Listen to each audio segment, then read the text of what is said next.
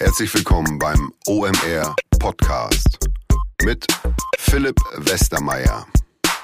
Jetzt, ähm, fast eine Woche nach dem Festival, ähm, geht es uns hier allen wieder einigermaßen normal. Unser Büro sieht noch aus wie ein riesen Müllhaufen.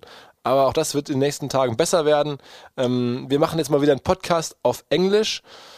Und das machen wir eigentlich nicht so gerne, weil die Erfahrung zeigt, dass Leute in Deutschland deutschsprachige Podcasts irgendwie lieber hören oder lieber durchhören. Dennoch geht es in diesem Podcast halt um Podcast. Es ist ein Podcast über Podcasting sozusagen und unser Gast Matt Lieber ist eine der absoluten ähm, zentralen Figuren dieser Industrie gerade. Er hat die Firma Gimlet mitgegründet, so ein Podcast-Studio in New York, das gerade vor ein paar Monaten an Spotify verkauft wurde für über 200 Millionen Dollar und er ist jetzt sozusagen bei Spotify der entscheidende Mann mit ähm, rund um das Thema Podcast. Er war auch bei uns in Hamburg, wir haben uns in Hamburg getroffen auf dem OMR Festival, hat dann einen super Vortrag, eine Keynote gehalten und ich hatte die Chance, ähm, da mit ihm ein bisschen über das Business Zu sprechen, rauszubekommen, was Podcast-Hosts in USA verdienen, ähm, rauszubekommen, wie groß Gimlet ungefähr war, äh, was sie jetzt bei Spotify vorhaben ähm, und so weiter und so weiter. Er hat unter anderem auch am Festival verraten, dass sie den Vertrag hier mit Fest und Flauschig für drei Jahre verlängert haben, also dem größten deutschen Podcast. Ähm, der ist offensichtlich drei weitere Jahre bei Spotify. Ähm, also Sachen kommen jetzt hier raus, waren in seiner Keynote drin. Ich hoffe, alle, die zumindest die Podcasts gerne hören, lernen jetzt was über das Business dahinter und über vielleicht die Entwicklung und die Zukunft dieses ganzen Themas. Viel Spaß jetzt auf Englisch, ähm, natürlich mit dem Matt Lieber von Gimlet und jetzt Spotify. Und mit mir. Also, auf geht's. Was? A very special guest. He's probably the, the grandmaster of podcasting. I mean, I get a lot of uh, respect in Germany for doing uh, much for podcasting, but he's doing that on a, at a global level, and in the US especially. He's the founder of one of the founders of Gimlet Media, who recently sold to Spotify. Welcome, Matt Lieber. Thank you for having me, Philipp. Yeah, thank you for making the yeah. trip over from New York to, to Hamburg. I'm thrilled to be here, and I, di- I didn't know what to expect because I heard about this secret conference in Hamburg, and then I get here and it's like 50,000 people, and everyone's scrambling around looking down at the next event they're going to at- attend. It's it's uh, incredible energy here, so happy to be here. And, and, and I mean, one thing I, I, I want to share is that like we met last summer in New York, and I after we talked for a while, I said, look, are you are you can you make the trip over? Are you willing to come? And then I like gave you come, some details and said, look, we're gonna we're gonna shuttle you over. I said, okay, if that's happening, I'm I'm in. I'm doing it. like no thinking, immediately yes. That that was that was awesome. So um, thank you for that. Let's talk some podcasting. Yeah. Um, uh, maybe like the one thing everybody wants to know. You sold Gimlet um, recently. Why did that happen? Yeah, so if you if we let me step back and say we, I started Gimlet five years ago uh, with my co-founder Alex, and for both of us, it, it arose Gimlet, which is an audio company, arose out of an obsession with the medium of audio, and we um, like I had grown up listening to the radio, and I always loved the sense of emotional connection that you had with the person who was telling you a story, who you couldn't see them but you were having, in a way, you were in a conversation with them, and you could imagine them in your own head. And so, um, you know, we we started the business in 2014, and we started with a, a few shows. Uh, Startup, which was a business show, which told the story of forming our own company. Uh, and then we had Reply All, which is now one of the biggest tech plat- uh, podcasts on earth. And then we made about 15 more. But what we found five years in is the business was going well. Um, like audiences were scaling, we were reaching millions of people globally. Um, but there were some, there were some, and we had built a nice ad advertising business, and we were starting to build an IP business where we take our shows and bring them to television and film. But we found that there were some sort of fundamental infrastructure issues that were limiting how podcasting how big it could really be and how much it could flourish and those they're basically three things one is um, we, we because of the nature of the way these podcasts are distributed which is via rss feeds we didn't get data back on who our listeners were or how they were listening to our content. So we didn't get a lot of data. Um, we uh, which limited the amount of monetization we could do. So advertisers, certain advertisers are willing to take a bet and take a chance on podcasts, but in order to get you know into much bigger deals with bigger brand advertisers and operate at a global scale, you need to have the data back, and you need to be able to do other forms of monetization. And then the third was discovery. So um, if you if you talk right now in where, where I come from in the U.S., it's about uh, one in three people listen to, have listened to a podcast in the last month. And if you ask the ones that haven't listened to a podcast, they're kind of interested, but they don't listen to podcasts. If you ask them why, it's very simple. They say, "I don't know where to start. I don't know what I would like." And so it's a it's a it's a problem of like finding a show, the right show for the right person. And so when we looked when we uh, started talking to Spotify um, more seriously last fall, we realized that you know Spotify is a, a gl- the the largest global music platform. They have 207 million people listening to audio every month. So they have the data, they have the global scale, and they've solved discovery. I mean, a huge uh, problem that Spotify solved in music was discovery, like find helping people discover music they love.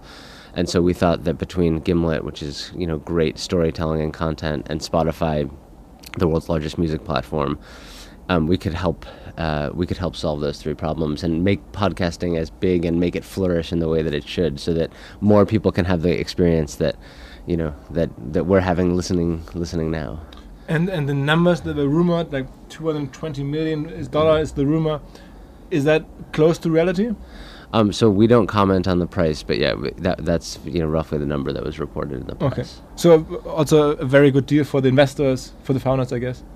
Yeah, we we were um, we were happy, and um, our you know our employees were happy because for us, I mean, Gimlet is really a content company. It's a it's a storytelling company, and so I think you know the team was was happy and all the employees had equity.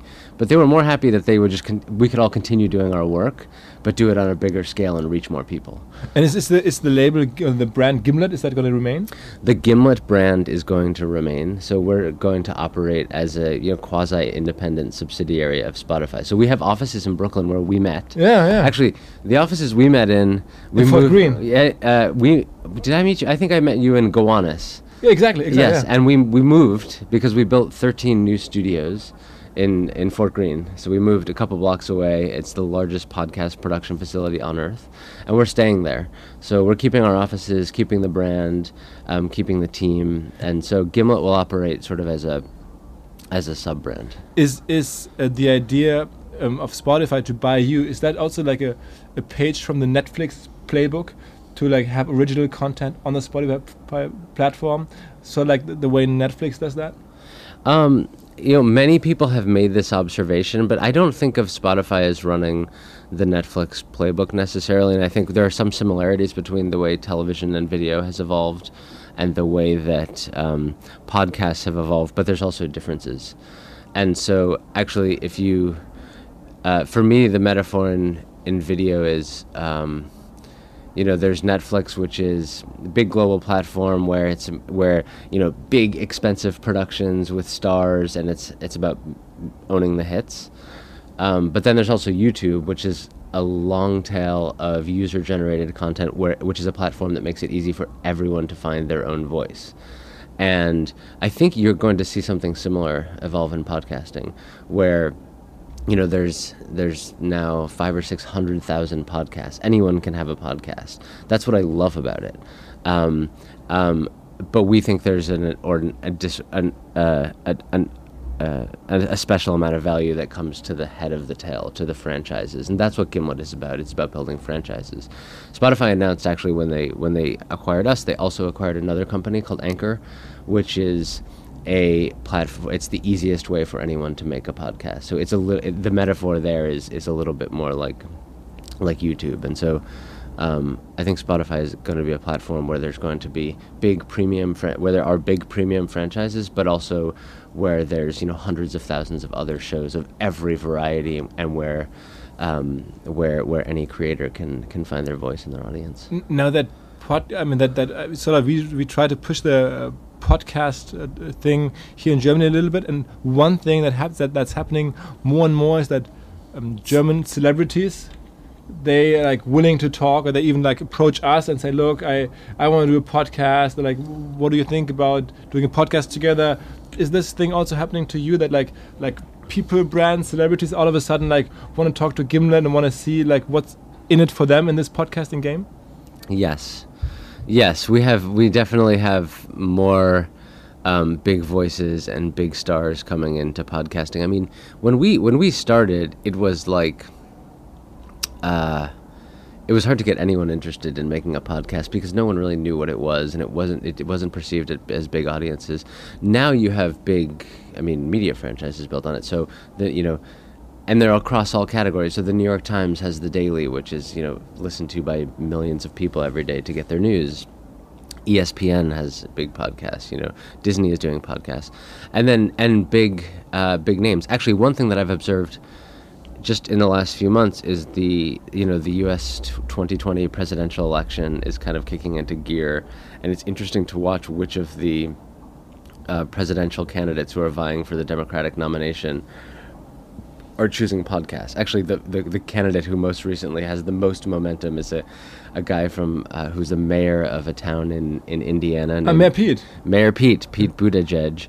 And one of the things, and sort of he rocketed from relative obscurity to the, you know, top two or three uh, positions in the polls.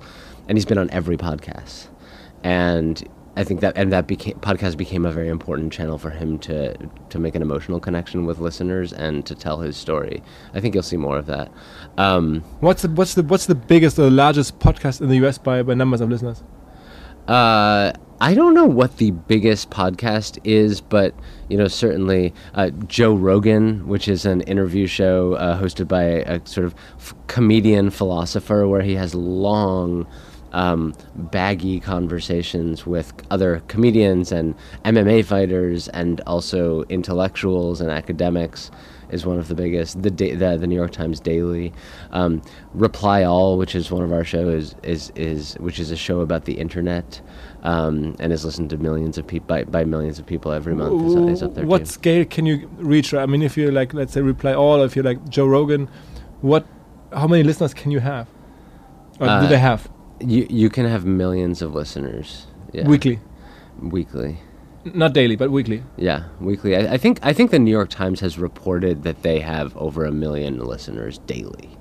And I mean, there's a lot of speculation on the internet about Joe Rogan and his revenue. I mean, there, I, I, read speculation that he's like making I don't know 50, 60 million a year in revenue from podcasting, advertising revenue. Uh-huh. Do you believe that could be true? Um, I, I have no insight on Joe Rogan's revenue. What I do know is that I mean, I when I listen to the show, he certainly has, you know, he's got plenty of ads in there, and his audience trusts him. So when he recommends a product, and he talks about it in a way that's you know convincing and that he's used it. And it's almost like a personal endorsement or in some cases it is. That's very powerful to drive uh, to drive the commercial business. So I, I, don't I don't know. I, I genuinely don't know what the numbers are but uh, but but I mean there's probably already like podcast millionaires in the US, meaning people that like make more than a million a year in, in, in, in, income from podcasting? There are definitely, I would say, you know, tens of people, tens or dozens, if not more, people who are making seven figures in podcasting today, and but we think we're just at the beginning. So if you look at the overall, um, if you look at the overall like revenue size of podcasting, it's quite small in relation to the number of people who are listening and how much time they're spending. Um, you know, this year podcasts will probably be, you know, somewhere around half a billion dollar industry in the U.S. market. Radio is an eighteen billion dollar industry, and uh, and the discrepancy by the amount of time spent between radio and podcasting is not that great. Mm. Actually, one of the insights um, that I think that Daniel Ek, who's the CEO of Spotify, had, and when when when Alex and I, my co-founder, first sat down with him to talk about, you know, potentially um, putting uh, having Gimlet be acquired by Spotify, one of his, I think, big, simple but very big insights was that if you look at the size of um, if you look at the size of the video market, you know, to put together all of television, video, subscriptions, advertising, it's about a trillion dollars. And if you look at the size of the audio business, you know, talking about uh, all all all of audio monetization, ads, subscriptions, music sales, it's about a hundred billion dollars. It's one tenth. But but the amount of time we spend watching video and television and the amount of time we spend listening is not the difference is not that great. It's maybe you know two and a half hours of listening and I don't know, maybe maybe three or four hours of, of watching. And so the his question was like, do we really think that the the eyes are ten times more valuable than the ears? No, No, maybe they're a little, maybe they're somewhat more valuable, but not ten times. Mm-hmm. And so we're going to close the gap, and I think we're just at the beginning of that that effort. Ihr werdet euch wahrscheinlich fragen, warum unser Partner SalesViewer hier so oft im Podcast wirbt. Aber das ist relativ einfach zu erklären, denn wenn wir hier mittels Podcast Reichweite für SalesViewer erzeugen, dann besuchen natürlich auch hunderte von Menschen die Website von SalesViewer und SalesViewer kann dann mit dem eigenen Tool die Website-Besucher oder deren Firmen vor allen Dingen mit Klarnamen entschlüsseln. Also Podcast-Werbung führt zwangsläufig zu immer mehr Website-Besuchern und Website-Besucher lassen sich in Firmen-Klarnamen von SalesViewer entschlüsseln und zu neuen B2B-Kunden machen. Und natürlich auch wir bei OMR sind sehr zufrieden mit SalesViewer, nicht nur als Kunde, sondern auch als Partner. Wir setzen deren Tool ebenfalls ein zur eigenen B2B-Lead-Generierung und entschlüsseln damit die Website-Besucher von OMR, OMR Reviews oder anderen Tochterfirmen. Man sieht einfach, wer eure Webseiten besucht hat und wofür sich potenzielle Kunden interessiert haben. Neben uns, also OMR, sitzen aber auch noch deutlich größere Firmen wie Stepstone, Avato Systems, Sport5, Talon One oder die Vodafone-Tochter Grand Centrix bereits auf SalesViewer und generieren damit täglich neue B2B-Leads. SalesViewer ist bekanntlich auf unserem hauseigenen Software-Bewertungsportal OMR Reviews das bestbewertete Tool in gleich drei Kategorien und kann jederzeit kostenlos getestet werden. Wer also sehen möchte, wer auf der eigenen Website drauf war und diese Person dann am besten zu Kunden verwandeln möchte, der kann das alles kostenlos ausprobieren. salesviewer.com slash OMR. Zurück zum Podcast. So, so podcasting in, as, as a commercial thing will be about ads. It's not going to be about paid podcasts. Um, well, for for now, uh, today uh, we're primarily an ad-supported medium, and you can hear all of our podcast. I mean, uh, you can hear all of Gimlet podcasts right now across most any most all podcast platforms, and any podcast you listen to on Spotify, you can listen on the free tier or the paid tier. So there's no distinction between the paid experience and the free experience on Spotify when it comes to podcasts. You know, I do believe other business models will um, will begin to materialize, including you know subscription uh, subscription bundles, um, you know a la carte purchases in the way that you see with audiobooks, and there will be, I think, quite a bit of experimentation in the next few years. What's what's the average CPM an, an, an US podcast can fetch? Like like a podcast that that has like uh, quality listeners and has like substantial reach. What can you ask CPM based?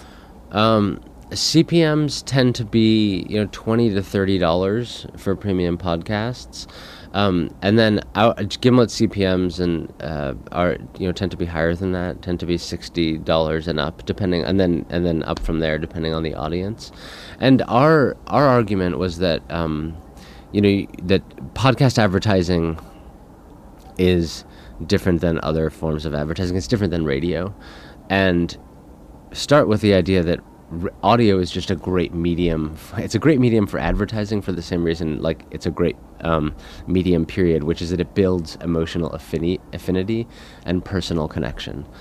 And when you're reaching a podcast audience, they are not just sort of they're not getting a it's not like they're walking through a restaurant and hearing a radio ad that's packed in a six minute pod in, uh, together with a whole bunch of other ads and it's not been pushed to them and in in podcast ads someone has raised their hand and said i'm interested in that show i'm going to subscribe to it i'm going to in some cases download it or stream it and you're getting a 100% share of voice of a super engaged audience that most of the time is listening with earbuds in their ears. So it's a higher quality um, impression and a higher quality audience. You know, our audience tends to be younger, um, more affluent, and more educated than the general population. But you still go with CPMs. You can't ask for for flat price. Um, primarily, we transact still on a CPM basis and primarily on the download basis. One of the things I think will, that that we will transition to over time, particularly now that we're part of Spotify, is selling on streams and impressions because we can now verify every um, every listen. But so but, but so reach has to still be a factor. You can't just say, look, this is the show. It's big. I don't care how big it is. It's that that is the host. He's saying this. Um, that's the price. End of discussion. Um, well, I guess it depends on how good a salesperson you are, Philipp. But we transact on CPMS, so Okay. you know we say.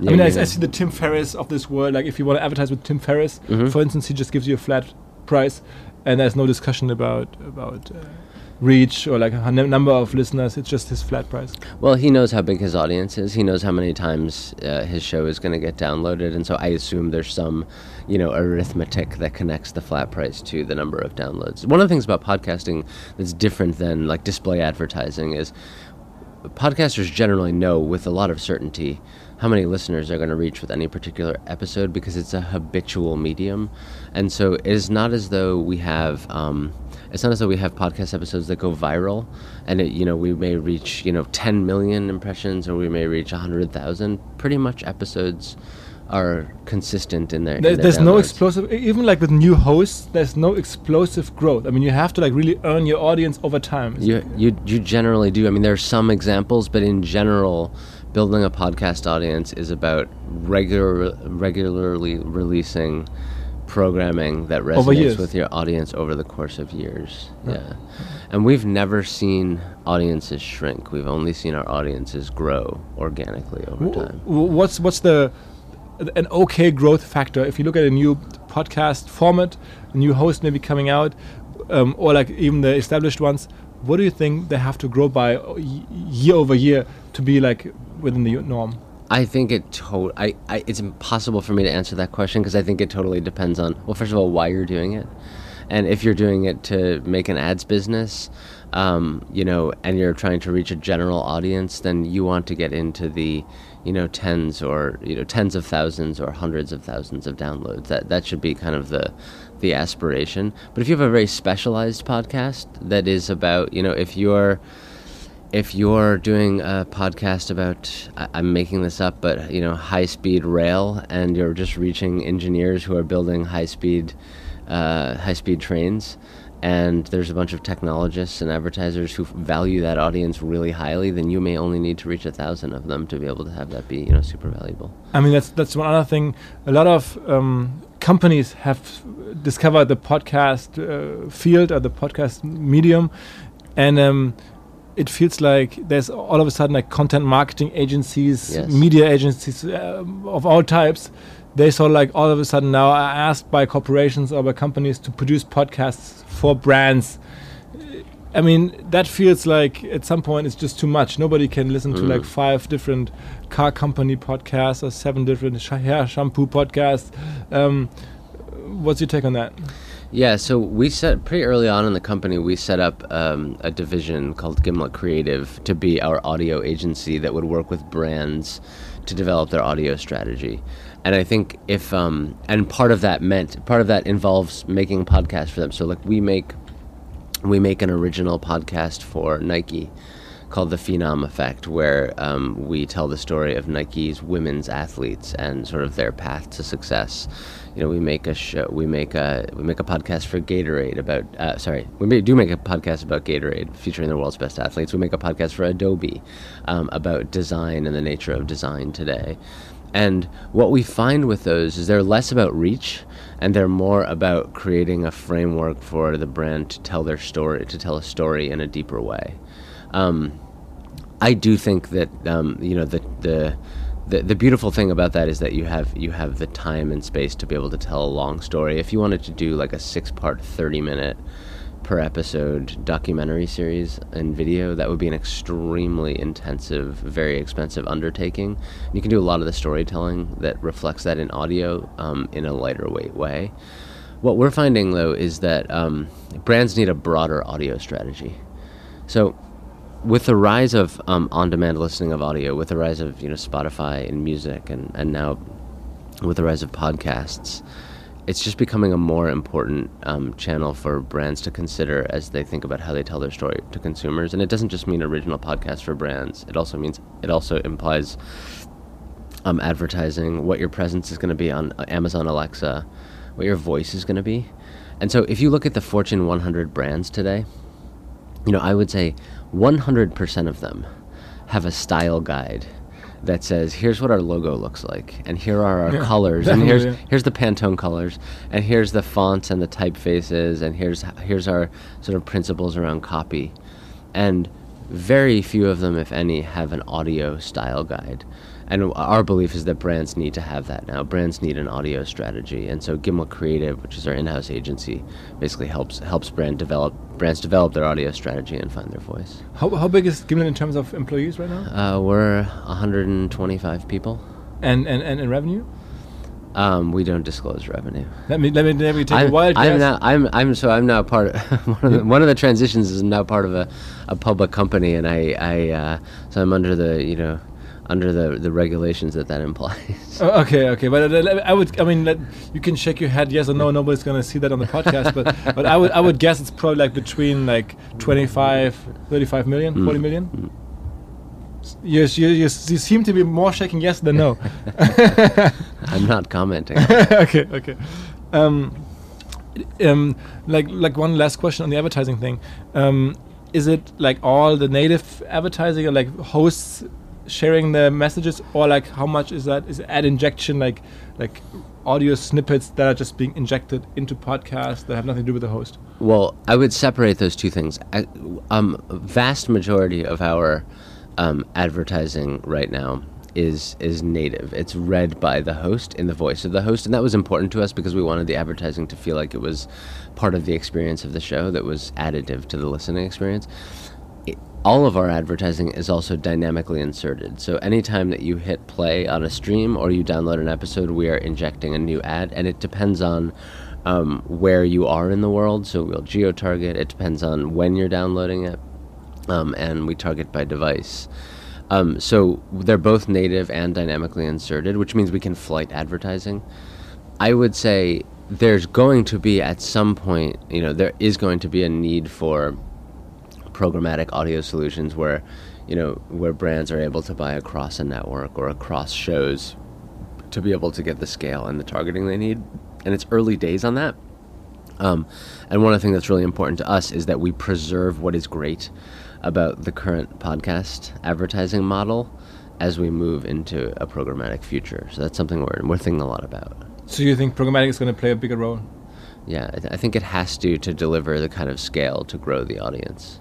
I mean, I'm sorry, grow the industry. Okay. So so right now the breakdown is probably like 80 and 20 percent.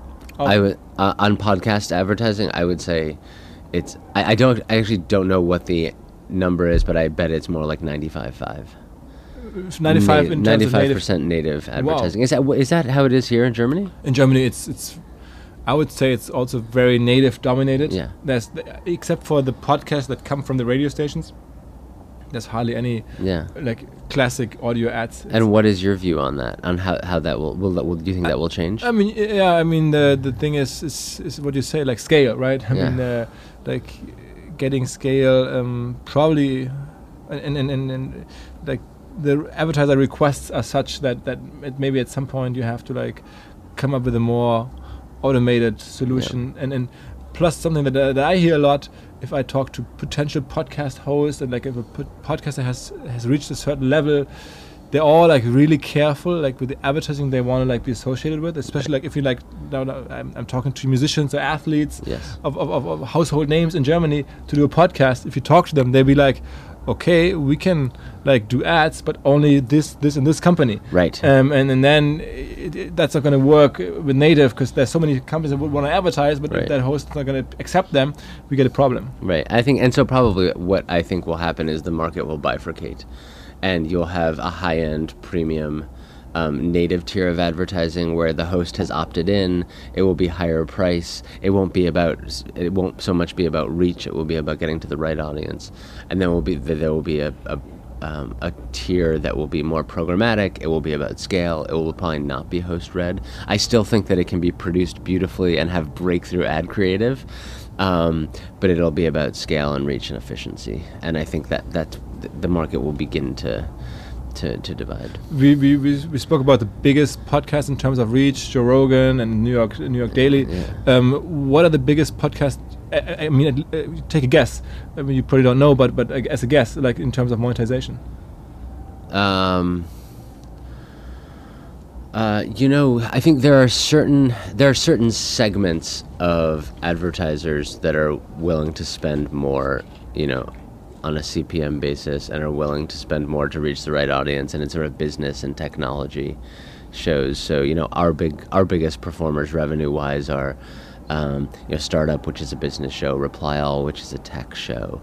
Um, if you look at you know I I'm, I, I would imagine shows like um, uh, you know shows like Freakonomics uh, or um, And sports podcasts, like they're hu- they're huge. They seem to have a lot of advertising. If I listen to Bill Simmons, seems to Simmons, yes, Simmons. I think for for yeah for for mass audiences like pop culture, sports, where you do begin to hear you know big brand advertisers, CPG, auto. Uh, uh. All of a sudden, I I, mean, I listen to like all, a lot of US podcasts. For instance, Bill Simmons, Yeah. and all of a sudden, I mean, he used to have all these startup companies there, and uh, and SeatGeek and all these companies, Yeah. and now, like a couple of weeks ago, for the first time, he was like about Mercedes and then car. I was like, what the hell? Yeah, that's good, right? I mean, for me as a podcast uh, entrepreneur, it, it was very interesting and a very good sign, too. Yeah.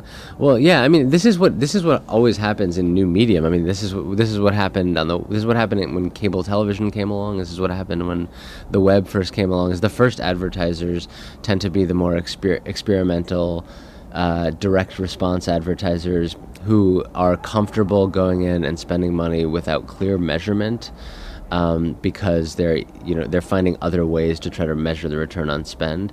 And big brand advertisers come in later. It's the sort of the second or third phase where they feel like, okay, we're comfortable that there's enough scale here. We're comfortable that there's measurement, and we know how many people we're reaching, and we're it's we're I think we're just about to now reach that point in a and we're reaching that point um, you know broadly across the ecosystem where more established mature brands are comfortable coming in and spending money. Wir haben einen neuen Partner hier im Podcast, an dem wir mit OMR auch zu einem ganz, ganz kleinen Teil beteiligt sein dürfen. Die Rede ist von Along, eine Firma, die folgendes Problem löst. Und zwar B2B-Verkaufsprozesse sind sehr kompliziert meistens. Es werden verschiedenste Materialien hin und her geschickt, Präsentationen, Videos, Angebote, Case Studies, Kalkulationen in verschiedensten Iterationen mit verschiedensten Menschen in den jeweiligen Verteilern. Ihr kennt es alle, E-Mail-Schleifen, E-Mail-Ping-Pong. Das macht den Prozess häufig kompliziert und zieht ihn sehr in die Länge. Und vor allen Dingen gibt es gar keine Insights aktuell über das Verhalten der Käufer. Also man sieht gar nicht, als jemand, der das Angebot unterbreitet, was auf der Gegenseite so passiert. Und genau das ändert jetzt Along. Die bauen die sogenannten Along Spaces, also digitale Sales Rooms, in denen alle Materialien hochgeladen werden können, in denen sich die verschiedensten Parteien austauschen können. Es entstehen einfach drei Vorteile. Man muss nicht mehr in irgendwelchen E-Mails nachsuchen. Angebotene Lösungen und Zahlen und Grafiken können schnell überall in Meetings geteilt werden. Und als Verkäufer sieht man natürlich, wer wann sich über welche Sachen informiert hat, worauf zugegriffen hat. Und man kann Informationen auch live anpassen. Along funktioniert also hier wie ein Co-Pilot, analysiert das Engagement der Interessenten und stellt sogar Empfehlungen für den nächsten Schritt zur Verfügung. Technisch aufsetzen kann man das alles in wenigen Minuten, auch mit dem jeweiligen eigenen CRM verbinden. Das macht Along. Wir glauben auch deswegen dran, weil es im Bereich Digital Sales Rooms die Nummer eins ist auf unserer hauseigenen Softwareplattform auf OMR. Reviews natürlich alles DSGVO-konform. Wer mehr wissen oder vielleicht eine Demo angucken möchte, alle Infos along space, ein Wort along space, space auch ausgeschrieben, alongspace.com slash OMR. Und wenn ihr jetzt über diesen Link kommt, also als OMR-Hörerin oder OMR-Hörer kommt, dann bekommt ihr drei Monate gratis, wenn ihr für ein Jahr bei Along abschließt. Zurück zum Podcast. So, so you're saying at some point podcasting, uh, advertising in podcasts in the US will, could turn into a billion dollar business? Oh, absolutely. I think we're I think we're, you know, we're 1 to 2 years away from it being a billion dollar business, but I think the question is like when is it going to be you know, tens of billions of dollar business. You know, my feeling so radio uh, radio and and I I'm very cognizant that I'm uh, in Germany and I'm talking about US numbers, but those are the ones I know best. Yeah, people care, yeah. You know, radio is an 18 billion dollar business in the US. My view is like I don't know, 80% of that listening is going to move to on demand. And an on demand impression is more valuable than a radio impression because it is someone who's self selected in. You have data to target them, um, and it's a more direct, intimate experience because they're listening in their ear, not in some big, noisy environment. And so I think that, I think that, um, you know, I, I think that, you know, those dollars will shift and become even more valuable. And then, of course, you know, sports and news will remain a, a live, linear experience. I, I heard the rumor that the New York Daily podcast is doing 65 million a year in revenue, dollars. the the New York Times. Yeah, I haven't heard that. you would think it's too high. That would surprise me. Okay. Yeah. Okay. Okay. Okay. Um, but it, one thing that's that's already happening that's I think is impressive. You just mentioned in the beginning, IP. What IP means is you're building podcasts. You're building up podcast franchises that then get spun out into television, into to movies. Um, that's already happening. You've created some shows or some some some brands Yep. that you've sold. I think to Netflix, right? Uh, Amazon. So Amazon. we, we have yeah. So we've we've made a couple of television shows. We made a show uh, based on our own story. Uh, so we we had the show Startup, like I mentioned, which was a documentary about starting the company that became a network television show on ABC, and then uh, more recently Homecoming, which was our first scripted series. It was a thriller podcast that did really well as a podcast. It was a government thriller, um, and we developed it uh, for Amazon, uh, Amazon uh, Video, Amazon Studios, and it stars Julia Roberts.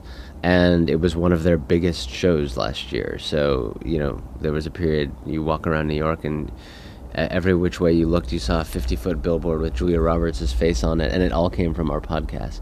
And we have, um, you know, three or four shows in, in development now, for three or four other shows in development now as well. And, and you're like scouting the talent. You're finding the story. You're finding the person that you know can can be the podcast face. Then Yeah, well, we, we start, I mean, we always start with the audio, so we're never trying to reverse engineer television uh, because we think we'll fail at that. Uh, but we always start with this, st- what is the story and the world that will work in audio. And we develop all the IP ourselves and work with writers, bring in actors, and then we'll partner on the television. So, um, you know, with Amazon on Homecoming, uh, The Horror of Dolores Roach, which is a horror series that I love, uh, came out uh, around Halloween, and we're now um, developing that with Blumhouse, uh, Blumhouse Studios for, for TV. So, um, yeah.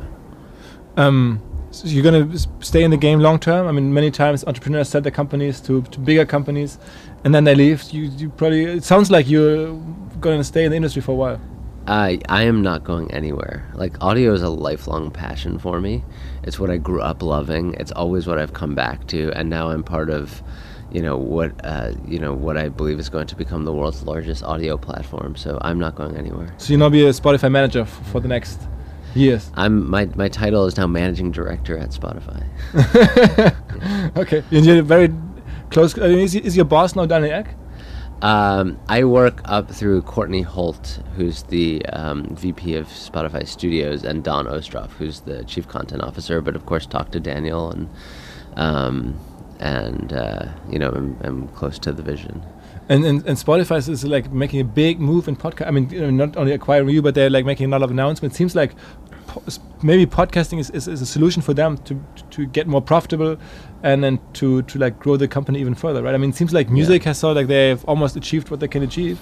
Um, now, podcasting is, is, is, is seems to it sounds like it's the next thing for them. Yeah, I I don't think I think Spotify has a lot more to achieve in music, but in audio more broadly. And uh, you're right. Like Spotify has been very aggressive, by far the most aggressive of the audio platforms in podcasting. It's one of the reasons we sold to Spotify is because we felt that the company had a real vision for how this would info- un- unfold and was very commercially motivated um, and uh, to, to to win. And so even just just so in the last you know three months, four months, the company has announced three acquisitions: Gimlet, Anchor, and also Parcast, which is another podcast studio um, based in LA that specializes in um, sort of in pulpy true crime content, content about the dark side of everything. So. Um, you know, Crime podcasts in general are like seem to be like a huge genre, right? crime is a huge genre of podcasting, and so um, and and you know, Parcast makes some of the biggest crime podcasts. They make you know serial killers and cults, and they have shows about conspiracy theories and What other genres are coming up?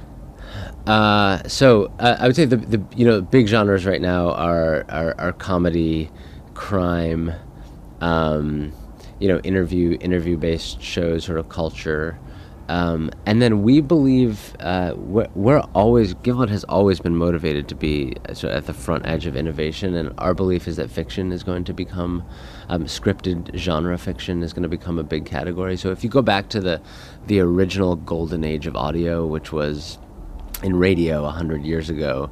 Um, you know, scripted f- radio drama was a big category. In fact, the big celebrities of the age were minted in radio. Orson Welles came out of radio. The big media companies of the 20th century, 20th century came out of radio, NBC and CBS, and they were birthed by um, by drama and news. And we think that, uh, so we think fiction is going to become a really interesting category. Things like um, um, things like uh, you know soap operas and romance and scripted comedies and uh, proceed you know uh, procedural crime shows and all, all of that. So you're hiring r- writers and authors and, you know like Yes. all kinds of creative people to produce these shows, to Yes. think up these shows. Yeah, so we work. We ha- we have a scripted division um, headed by the amazing Mimi O'Donnell, who who came out of the theater world and works with um, writers, uh, novelists, playwrights to originate material. Um, let's let's talk about other platforms. I mean, Spotify seems to be making a move here. Um, the world is waiting for Apple, maybe for Amazon. I'm always surprised that I mean, it seems to for for Apple at least. Um, podcasts don't seem to play a major role. I mean, obviously they have a huge business, and, and podcast is not that big in comparison.